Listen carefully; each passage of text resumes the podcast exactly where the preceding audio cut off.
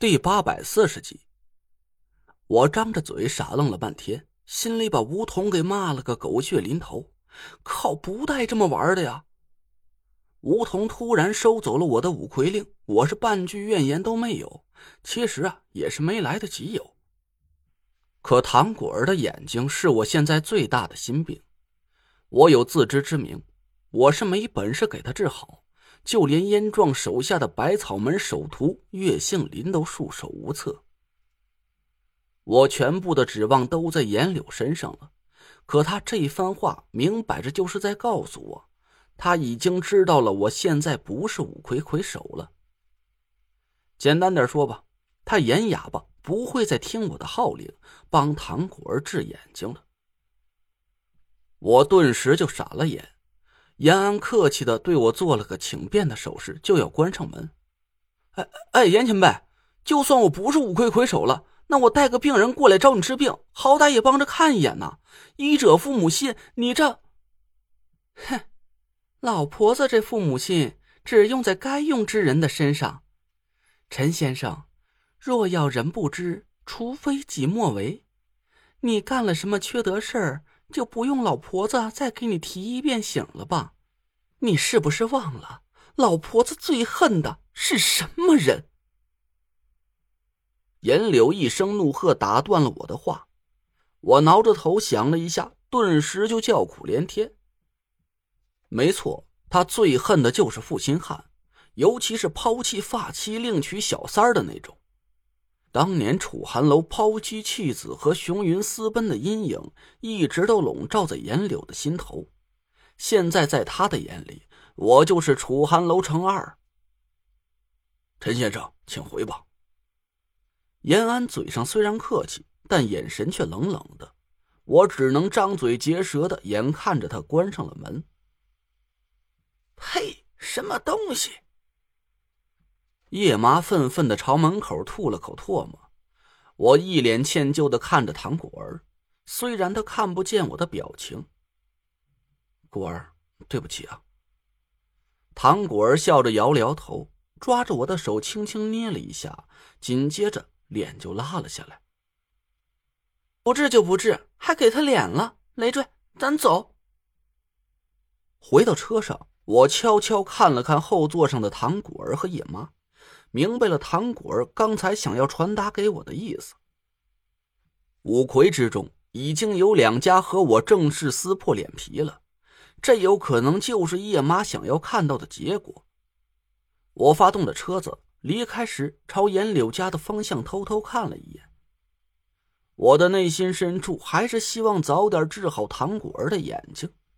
我决定找个机会单独来严家一趟，和严柳好好聊聊。虽然我不能暴露我娶唐果儿的真实意图，以防消息走漏，但无论如何，我也要想办法求颜柳治好唐果儿的眼睛。这和田慧文的计划毫无关系，我只觉得这是我欠唐果儿的。我开着车，漫无目的的在街上闲逛，唐果儿假装发了一顿脾气，把吴桐和颜柳一顿臭骂。就是。咱家姑爷是五魁里本事最大的风水师，这些人算什么东西？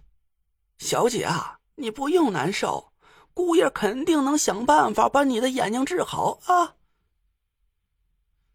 叶妈一个劲儿的劝着唐果儿，眼睛却一直有意无意的瞟向我的方向。我自然是不会放过这个演戏的机会，胸脯拍的山响。我还就不信了。中州五魁个个都是见风使舵、人走茶凉的主儿，咱这就去找潘师兄去。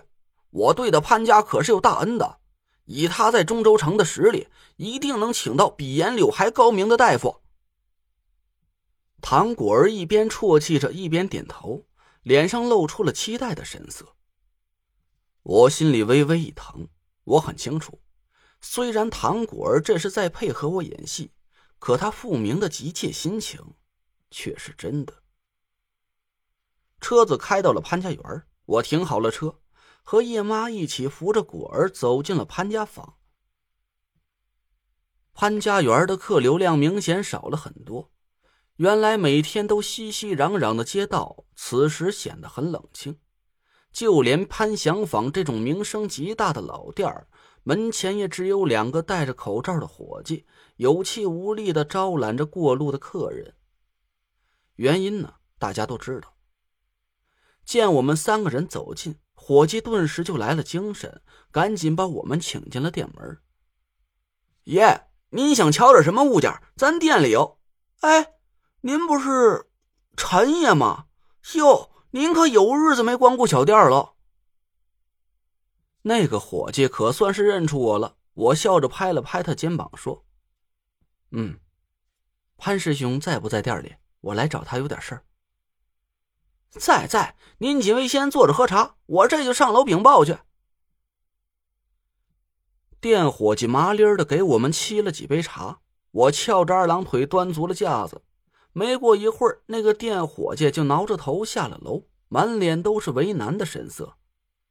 陈陈爷，店伙计一脸苦笑的看着我。我放下茶杯，朝楼上努了努嘴。带路吧？不是，陈爷，我们家老板吧，他……店伙计支支吾吾了半天，终于咬了咬牙。我们老板身子骨突然不太舒服。今儿个就不方便见客了，陈爷您多担待。老板交代了，陈爷要是看上什么物件啊，我这就给您送到府上去，算我们老板请客。您瞧，嘿，这话是你们老板说的？我勃然大怒，一拍桌子站了起来。病了是吧？那巧了，小爷祖传的手艺，专治各种不方便见客的疑难杂症。我说着，做事就往楼上冲。那个伙计赶紧拦腰把我抱住，一个劲儿的给我道歉。哎呦喂，我的陈爷，我这给您磕一个，实在不解气，您就是打我一顿都成。求您就别难为我这个打工的小伙计了。您瞧，我手里端的这碗饭是老板给的，您这一不痛快，轻轻快快的就给我砸了。可我这家里还上有老下有小的，几张嘴都巴巴的等着嚼咕呢。求您高抬贵手，我这替老板给您赔不是了。店伙计一边说一边朝我鞠躬作揖的，我假装发了一顿火，还抓起一个看起来不是太贵的瓷瓶砸在地上，摔了个粉碎。你们老板不是要请客吗？行，这个就当小爷拿走了，你找他报账去吧。好说好说，陈爷您慢走。店伙计如获大赦，我怒气冲冲的走出了潘家坊，心里暗自佩服吴桐的行动速度。一个小时之前，他才拿走了我的五魁令，没想到这么短的时间里，他竟然能迅速的通知了严家和潘家来和我作对。我怎么感觉我是掉进了这个老东西设下的陷阱里似的？他可能是早就已经计划好了让我众叛亲离的阴谋了。戏演到这个份上，我觉着今天可以收工了，再演下去就有点过了。我装模作样的把潘成骂了一顿，带着神色黯然的唐果儿和叶妈随便找了个馆子点了几个菜，吃饱临走的时候，我却尴尬的差点自杀。我突然想起了一件事我没钱了，就连这顿二百多块钱的普通饭菜都付不起账了。